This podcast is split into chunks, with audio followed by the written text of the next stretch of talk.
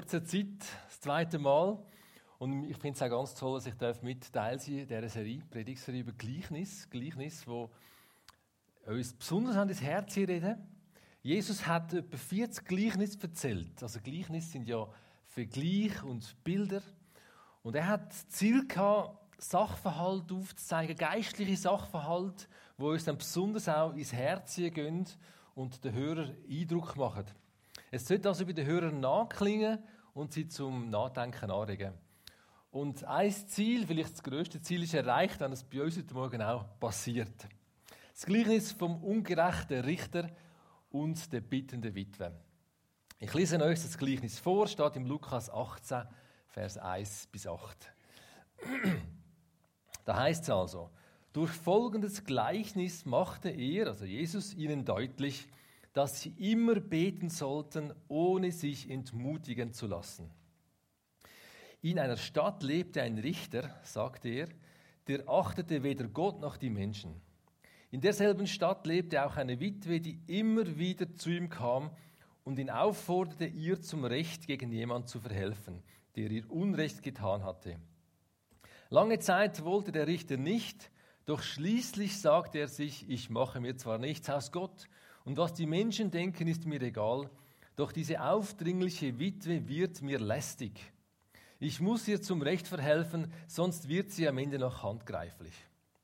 Der Herr fuhr fort, habt ihr gehört, was dieser Richter sagt, dem es ja gar nicht um Gerechtigkeit geht? Sollte Gott da nicht erst recht seinen Auserwählten zu ihrem Recht verhelfen, die Tag und Nacht zu ihm rufen? Wird er sie etwa lange warten lassen? Ich sage euch, er wird dafür sorgen, dass sie schnell zu ihrem Recht kommen.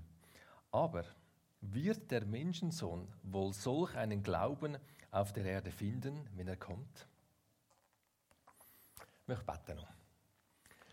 Lieber Herr Jesus, wir sind da und wir wollen dich einladen, red du zu uns. Wir wollen deine Stimme hören. Amen. Jesus ist mit seinen Jüngern auf der letzten Reise auf Jerusalem. Er hat gewusst, dort wird ich ans Kreuz gehen, dort wird ich sterben für die Menschen. Und wo sie unterwegs sind, kurz vor Jericho, erzählt er ihnen das Gleichnis. In Jericho wird er dann nachher am Bartimäus begegnen, der blinde Mann, wird ihn heilen.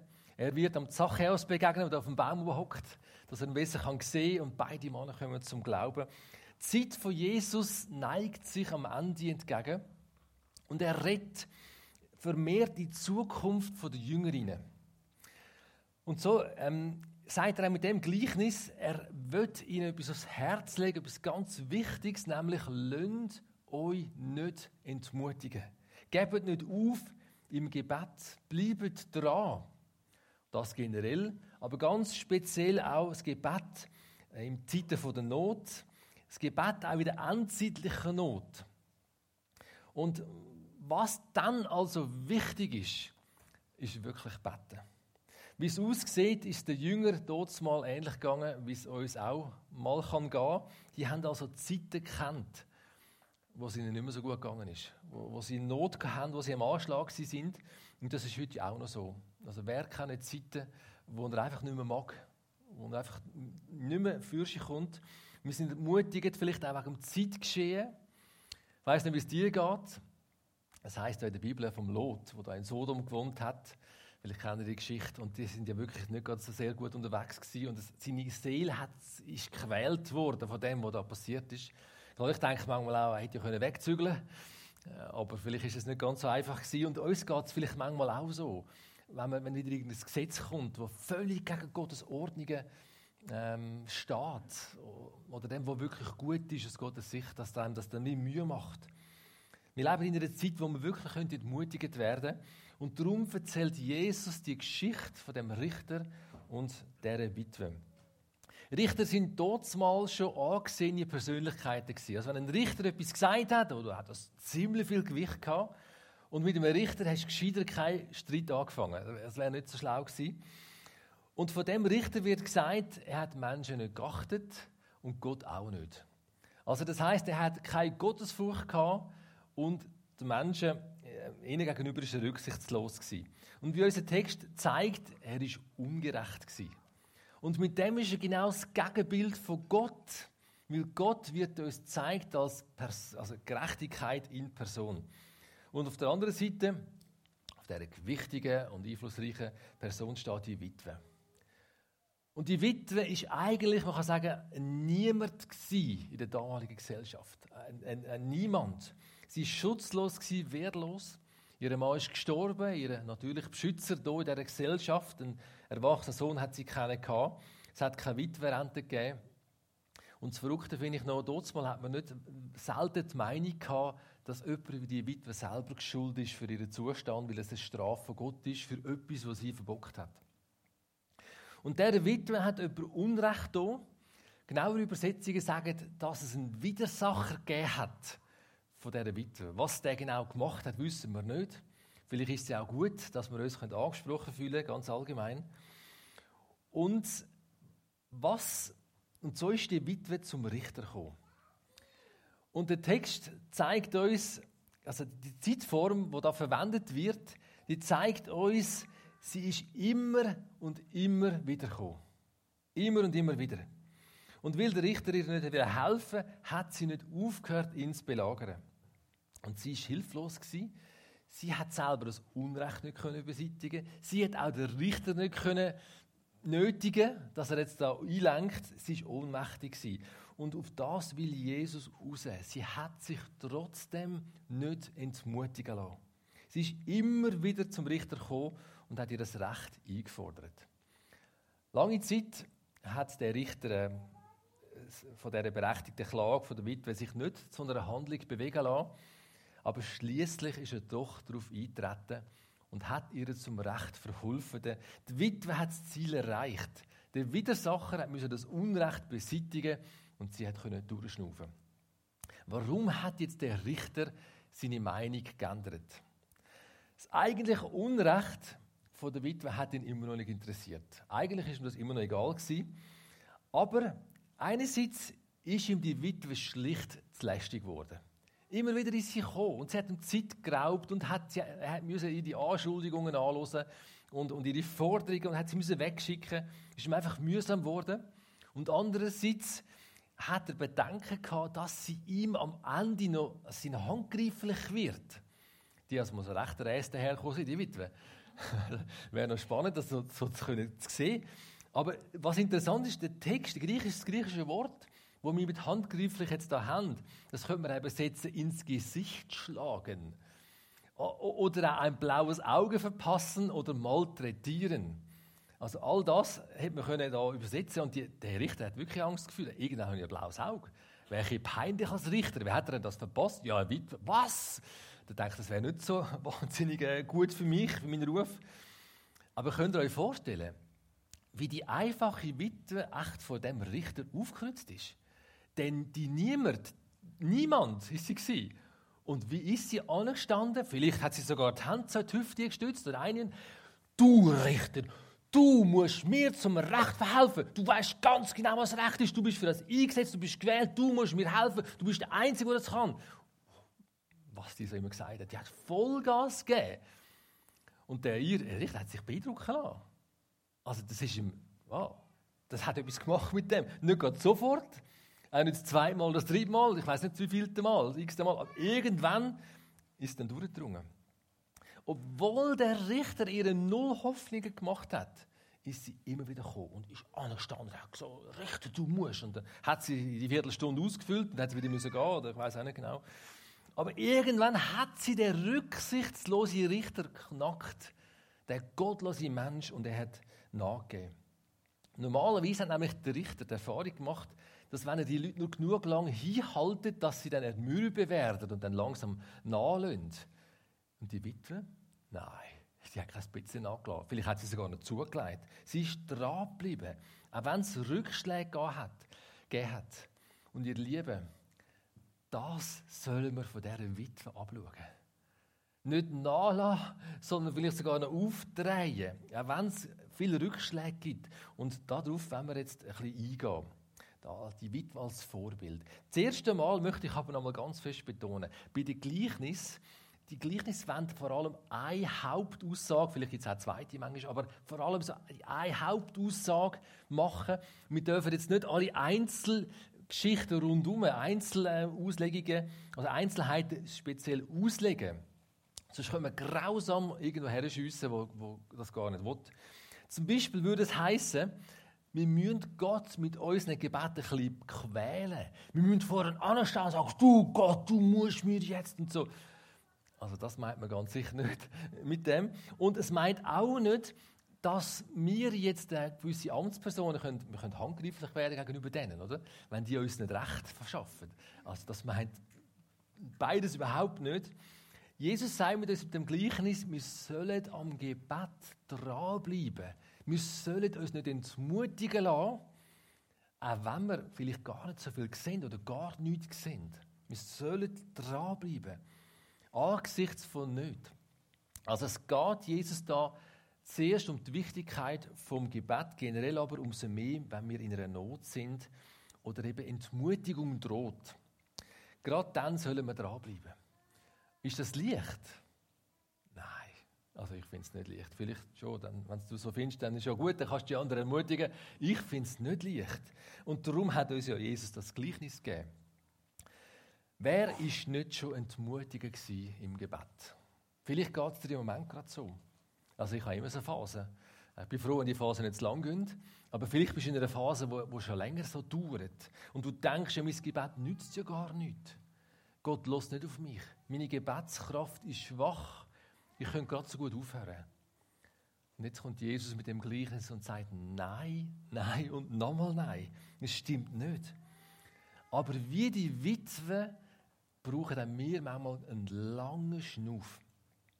Welche Hilfen, und ich möchte euch das jetzt fragen, dürft nachher laut Antwort geben, wenn ihr eine Idee habt, welche Hilfen gibt es, dass wir also gegenseitig uns ermutigen können, dass wir nicht aufhören zu beten? Oder dass wir uns nicht entmutigen lassen im Gebet?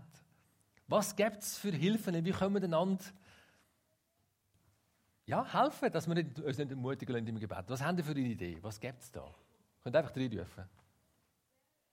Zusammenbeten, genau, habe ich mir aufgeschrieben. Das finde ich mega eine wichtige Ermutigung. Zeugnis erzählen, das ist auch super, wenn man hört, hey, das habe ich erlebt. Idealerweise, also ganz genial ist, wenn man miteinander für etwas betet und ein Zeit später kann man berichten, was jetzt Gott daraus gemacht hat. Gibt es vielleicht sonst noch eine Idee? Bibel lesen ist auch immer eine Ermutigung, auch fürs Gebet, genau.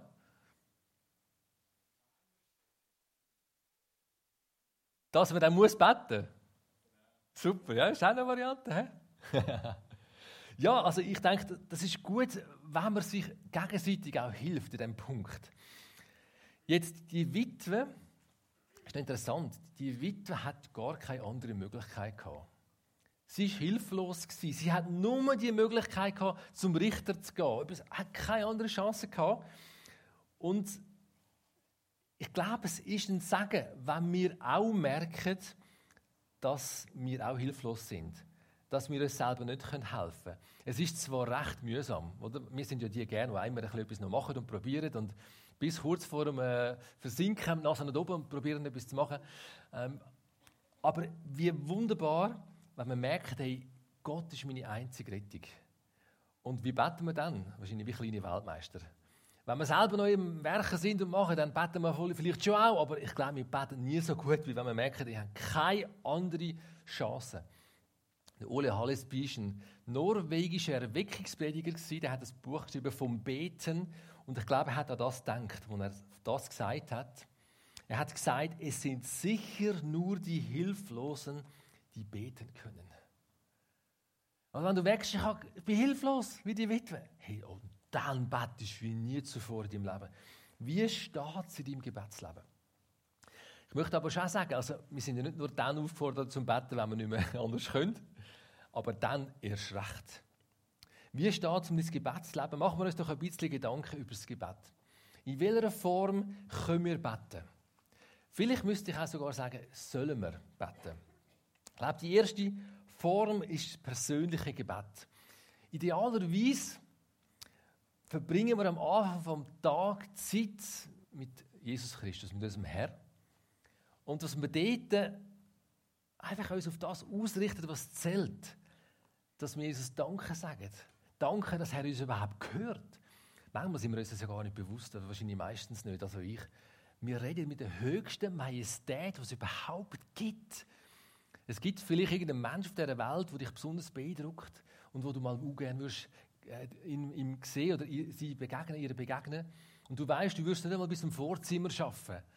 Und der Mensch ist nicht einmal so groß verglichen mit dem, was Gott ist. Und wir können jederzeit zu ihm reden. Und so können wir ihm am Anfang auch danken, Jesus, dass du mich hörst. Wir können ihm Danke sagen, dass er uns aus der Sinnlosigkeit rausgerissen hat und aus dieser Gottlosigkeit. Wir können ihm sagen, dass wir heute für ihn leben wollen. Das empfehle ich, also man morgen sagt Jesus, heute, ich will für dich leben. Ich will deine Ehre suchen, nicht meine eigene Ehre. Und dann, ich mache das eigentlich fast jeden Morgen, dass ich sage, Jesus, ich brauche, dass dein Geist mich leitet. Dass er mir zeigt, was ist dran und dann, dass er mir Mut gibt, das zu tun. Weil wenn ich weiß, was dran ist, mache ich es noch lange nicht. Ich brauche Mut und dass ich auch bitte, Jesus, und befähigt du mich auch, das zu tun durch den Geist. Ah, er soll mich durchfluten, er soll mich für sich bringen. Ich meine, das ist mal eine Absichtserklärung am Anfang des Tages. Wie es dann nachher läuft, ist dann noch etwas anderes. Aber ich möchte so in den Tag gehen. Und dann dürfen wir Jesus einfach das sagen, was uns bewegt. Vielleicht hast du jenste Anliegen für dich. Hoffentlich betest du auch für andere Menschen, dass man so eigentlich in den Tag startet. Mir hilft es auch, wenn ich das ganz bewusst in meinen Tagesablauf einplane. Wenn das wie fix vorkommt, dann muss ich gar nicht überlegen, was ich, wenn ich das mache, es gehört dazu, wie zum Morgenessen und, und, und Zähneputzen. Oder mach's, wie der Denzel Washington gesagt hat, der Schauspieler. Er hat gesagt, wenn du heute Abend zu Bett gehst, schiebe deine Hausschuhe so weit unter dein Bett, dass du morgen früh auf die Knie gehen musst, um sie wieder hervorzuholen. Und wenn du dann schon mal auf den Knien bist, danke Gott für seine Gnade. Cool, coole Gedanke. Sehr gut ist auch, wenn ich auch aber Tag durch ständig mit Gott in Verbindung bin. Ich habe das Gefühl, es gibt mit Gott wie so, wie in einer Beziehung, gibt es Momente, wo man intensiv schwätzt, so links und rechts ausblendet. Und dann gibt es auch so die, durch den Tag durch so Zwischentür- und Angelgespräche oder kurze äh, Aussagen. Und ich denke, auch bei Gott ist es gut, wenn wir nachher nicht 24 Stunden Pause haben bis zum nächsten Gebet, sondern immer in Kontakt sind. Das machen, glaube ich, die meisten machen das wahrscheinlich automatisch. Und dass man dann wirklich einen Raum gibt, sei jetzt das in der Arztpraxis nach kurz beten, oder sei das auf dem Velo, oder sei das bei der Kasse, beim Einkaufen, beim Autofahren. Das ist für die einen sowieso schlau, wenn sie das machen. Man, hat viele Möglichkeiten zu beten und so mit Gott zu reden. Als zweite Form empfehle ich das Ehegebet. Für die, die geheiratet sind, die, die nicht geheiratet sind, kommt eigentlich da so die Chance von einer, von einer Gebetszweierschaft, wo man sich Gedanken machen kann, wie das könnte gehen. Ich glaube sogar der Benny, ist das letzte Sonntag, hat er etwas erwähnt, oder mindestens das Halbesrieden hat er das erwähnt gehabt, wie er hat zwischendurch mit einem Freund ganz gezielt betet auch. Und äh, genau, das könnte man auch machen. Aber gerade für die Ehepaar ist es enorm wertvoll, wenn wir möglichst täglich miteinander beten. Und das muss nicht eine halbe Stunde Gebet sein, das könnte vielleicht einfach fünf Minuten sein. Warum ist das so wichtig? Von der Bibel her sehen wir, wenn zwei beten miteinander, dann stehen sie im Geist vor Gottes Thron, vor der Herrlichkeit Gottes. Nicht mit dem Körper, nicht mit den Augen sichtbar, sondern im Geist vor Gottes Thron. Und es gibt eine ungeheuer gewaltige Prägung, gerade auch im, im Miteinander. Und so gibt es eine große geistliche Intimität. Der Gary Chapman, ein Autor und Seelsorger, hat gesagt, ein Paar, das gemeinsam betet, bleibt zusammen. Es ist enorm eine banale Aussage, aber mir gefällt die so gut, muss ich sagen. Weil ich glaube, es hat ganz viel Wahrheit dran. Es geht aber, glaube ich, noch weiter. Man bleibt nicht nur zusammen, sondern man kann Gott und den Menschen auch noch viel besser dienen. Und idealerweise fängt man das schon in der Freundschaftszeit an. Vielleicht sind Leute da, die in der Freundschaftszeit sind. Hey, fangt jetzt schon an. Betet miteinander. Sagt das am Telefon oder wenn ihr euch seht. Ich könnte zum Beispiel sagen, hey, wir machen es auch so. In der Regel, wenn wir uns sehen, beten wir noch kurz miteinander oder wenn wir uns hören. Wie gesagt, also nicht, es muss nicht lang sein, aber es ist gut, wenn man es schon ein, einübt. Und wenn ihr das nicht macht, ob jetzt geheiratet oder noch nicht, dann möchte ich euch Mut machen, schafft etwas Neues. nehmen das neu auf. Und wenn ich das so sage, ist es manchmal gar nicht so einfach. Ich glaube, wir Christen, wir, wir ähm, haben oft gute Sachen im Leben und es sind wie so Spuren, die vorgegeben sind und die Spuren sind gut. Aber es ist manchmal gar nicht so einfach, die Spur zu weiten. Oder vielleicht eine neue Spur noch zu machen. Aber es ist möglich. Und gerade an dem Punkt, im gemeinsamen Gebet als Paar, gebt Vollgas, wenn ihr es noch nicht habt, und, und fangt das mal an. Das eine zum anderen sagt, du komm, jetzt machen wir das auch mal.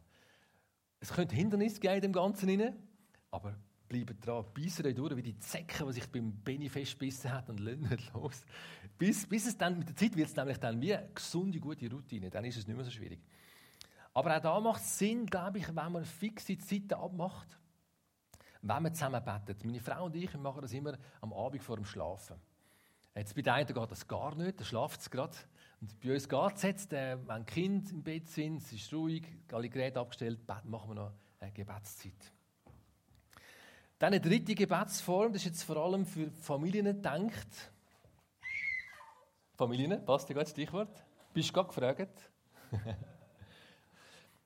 dass man nämlich dort auch, dass die Eltern versuchen, mit ihren Kindern auch Zeit zu haben, wo sie mit, mit ihnen beten. Also nicht die Eltern mit den Kindern, möglichst alle miteinander. Ähm, zum Beispiel ist das auch vor dem Essen, dass es nicht nur so Routinen ist, so haben muss man halt, oder, oder, oder nur das Lied singen zum Beispiel, gibt es sie auch. Aber ich, dass man auch dort betet und vielleicht auch mal ein, Anliegen vom, ein aktuelles Anliegen vom Tag drin nimmt oder einfach die Gebetszeit vor dem Schlafen. Und dann darüber aus ist es auch schön, wenn es geht, dass man als Eltern zwischendurch Zeiten hat, wo man einfach sich trifft, nur zum Betten mit der Familie. So weit, wie das möglich ist. Ich sage das auch ganz bewusst, weil es gibt auch Grenzen. Weil wenn Kind jetzt einfach nicht wollen, ja, was willst du? Willst du Peitsche für ihn nehmen? Es geht nicht, oder? Dann muss man es akzeptieren. Aber man kann es probieren. Ich denke, es ist wertvoll, wenn man es wenigstens probiert. Manchmal, wenn es jetzt im Alltag nicht gut geht oder gar nicht, geht es manchmal in der Ferienzeit. Das irgendwie ist ein anderer Rhythmus und kann man dort vielleicht sagen, wir probieren es dort. Und wenn man dann miteinander auch als Familie betet und dann Gebetserhörung erlebt, das ist schon mega eindrücklich. Das ist wirklich ganz toll. Und was ich auch noch spannend finde, also jetzt hat man vielleicht so die kleineren Kinder im Blick, aber die Kinder werden ja grösser. Stell dir mal vor, dann sind sie vielleicht 16, 18 oder 20, wohnen vielleicht noch daheim oder auch nicht. Familien, ihr könnt auch dann noch miteinander zwischendurch beten. Und da können sogar auch die Kinder sagen, hey, wir, nehmen, komm, wir machen jetzt das mal wieder. Also auch da ist es mega schön, wenn das könnte in einer gewissen Form ein bisschen weitergezogen werden. Dann als vierte Gebetsform sehe ich das Gemeindegebet, das Gebetsabend in der Gemeinde. Es hat eine besondere Kraft, wenn Gemeindeglieder sich treffen miteinander zum Betten. Also man trifft sich extra im Gemeindelokal. Und was macht man? Visionieren, planen, organisieren. Nein, man sitzt an und leitet Hand in den Schoß.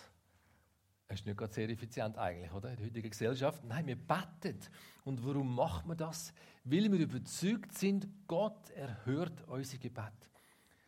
Was für eine Ehre für den lebendigen Gott. Wir, sitzen, wir kommen zusammen, hocken ab in der vielbeschäftigten Zeit, die wir haben und machen gar nichts. Nein, wir machen das schon etwas beten. Aber es ist eigentlich nicht so viel, rein physisch. Wir machen es, weil wir Gott zutrauen. Er wirkt. Wir ehren ihn enorm. Wenn du Gott willst ehren dann nimm an eurem Gebetsabend, Gemeinde und Gebetsabend teil. Warum ist jetzt Gebet in all diesen Formen wichtig? Auch für uns persönlich. In Sacharja 12, Vers 10 heißt es, dass der Heilige Geist, der Geist ist Geist vom Gebet. Geist ist ein Geist vom Gebet. Das heißt, wenn wir beten, in welcher Form auch immer, dann startet der Geist Gottes durch. Warum ermutigt Jesus uns jetzt das mit dem Gleichnis im Gebet dran zu bleiben und nicht aufzuhören? Scheinbar haben wir es nötig. Es ist herausfordernd. Geht wahrscheinlich den meisten so. Und darum ist es immer wieder nötig, dass wir uns bewusst Prioritäten setzen. Ich glaube, das ist etwas, wo irgendwo ein Gefäß, das ein kleines Löchchen hat, es, es sickert ein bisschen raus. Und dann musst du wieder aktiv wieder also etwas reinkommen. Oder das Feuerchen, das ein bisschen kleiner wird, musst du wieder das Hölzchen reinrühren, dass es wieder grösser wird. Und mit dem Gleichnis wird Gott uns Mut machen zum Dranbleiben. Und warum? Warum gibt er das Gleichnis? Weil im Vers 6 ähm, geht es weiter. Da heißt der Herr fuhr fort. Habt ihr gehört, was dieser Richter sagt, dem es ja gar nicht um Gerechtigkeit geht? Sollte Gott da nicht erst recht seinen Auserwählten zu ihrem Recht verhelfen, die Tag und Nacht zu ihm rufen? Das Gleichnis ist aber Gebetsverheißung. Also wenn schon der ungerechte Richter der Witwe nachgibt und ihre also als positives Urteil spricht, wie viel mehr macht das der gerechte Gott seinen geliebten Kind gegenüber?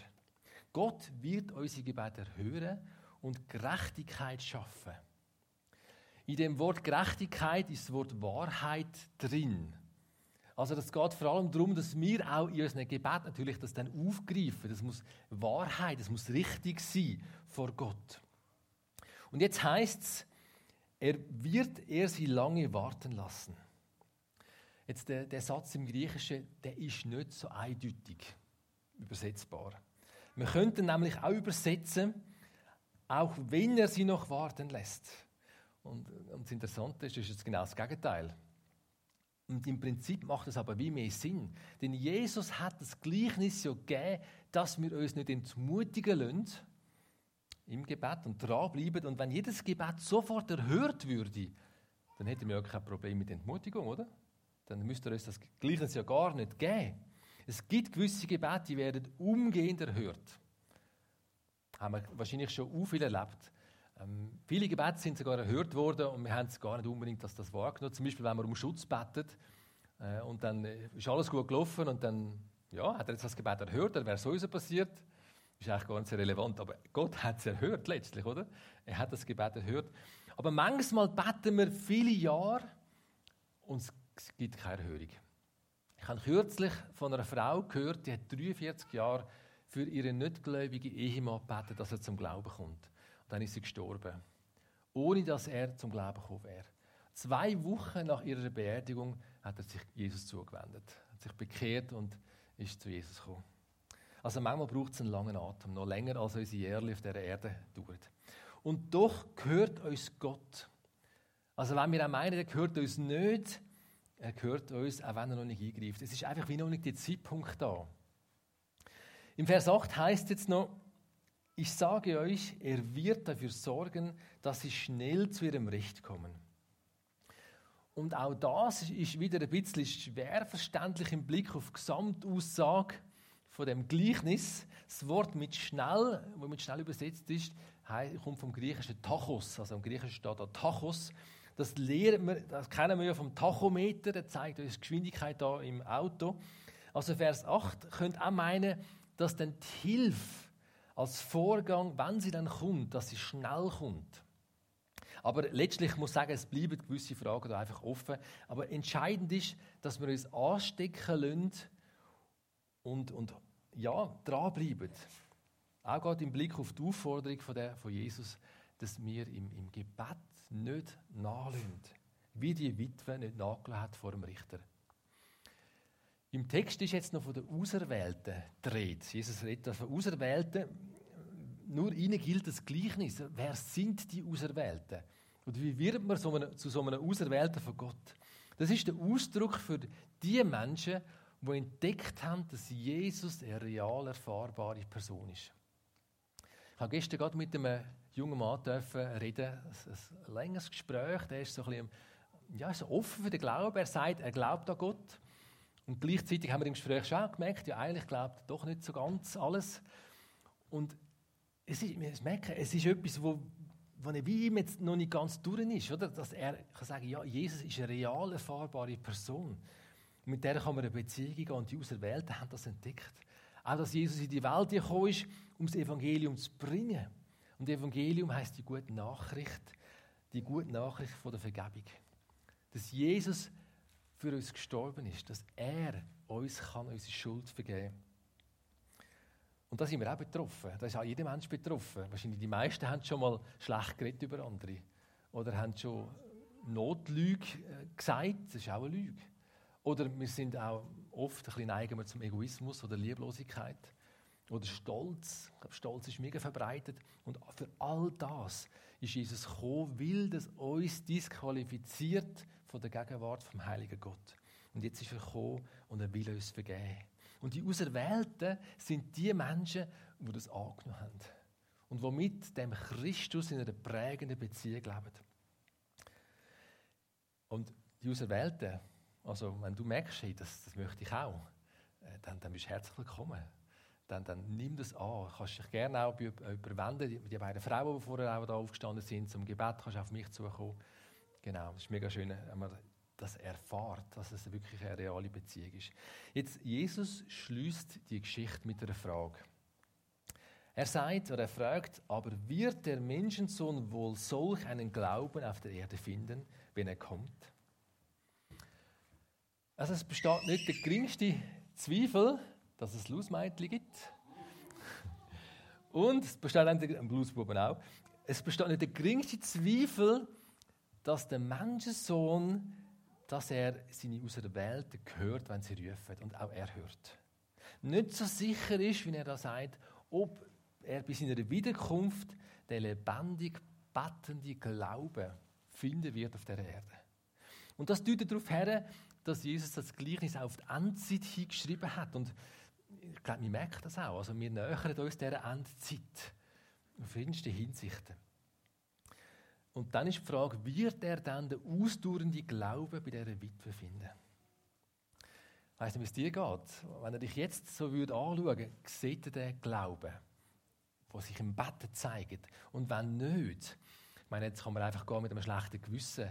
Das bringt niemandem etwas. Auch dir ist nicht so angenehm. Aber du könntest zum Beispiel jemanden ansprechen heute Morgen und sagen, du, ich habe da einfach einen Knopf in dem Bett, ich habe so Mühe.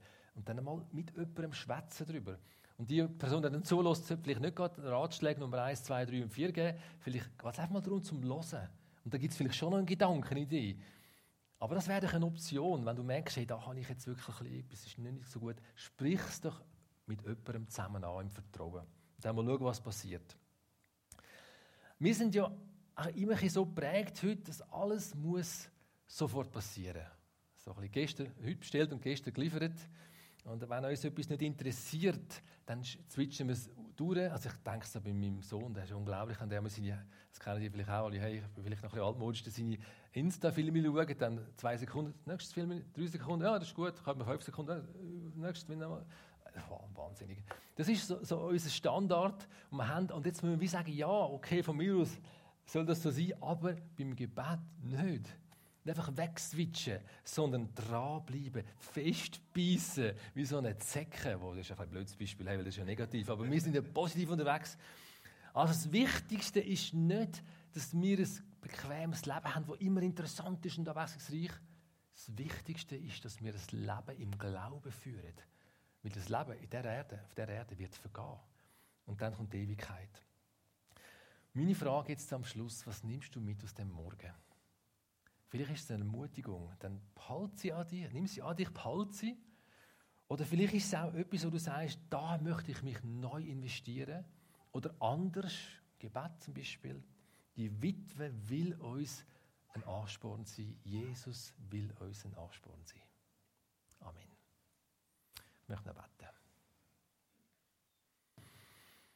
Ja, lieber Herr Jesus Christus, wir danken dir einfach auch für die Witwe, wo du uns da erzählst dieser Geschichte, die einfach so dranbleiben ist, Herr. Und du siehst, wie es uns manchmal geht, dass wir, es ist so viel los rundherum und es ist schwer, es hat zum Teil und wir mögen vielleicht fast nicht und wo, ja, neigen wir vielleicht dazu, am Falschen noch abzustreichen. Bitte gib uns Begegnungen, wo wir uns gegenseitig ermutigen können, wo wir ehrlich sein können, wo wir können abladen und können neu sagen, ich will neu. Und komm du mit dem Heiligen Geist in unsere Entmutigung hinein. Herr, reiss sie weg, schenk, dass wir neu können auf dich schauen, auf deine Möglichkeiten. Wir bitten dich, wir brauchen dich und wir danken dir.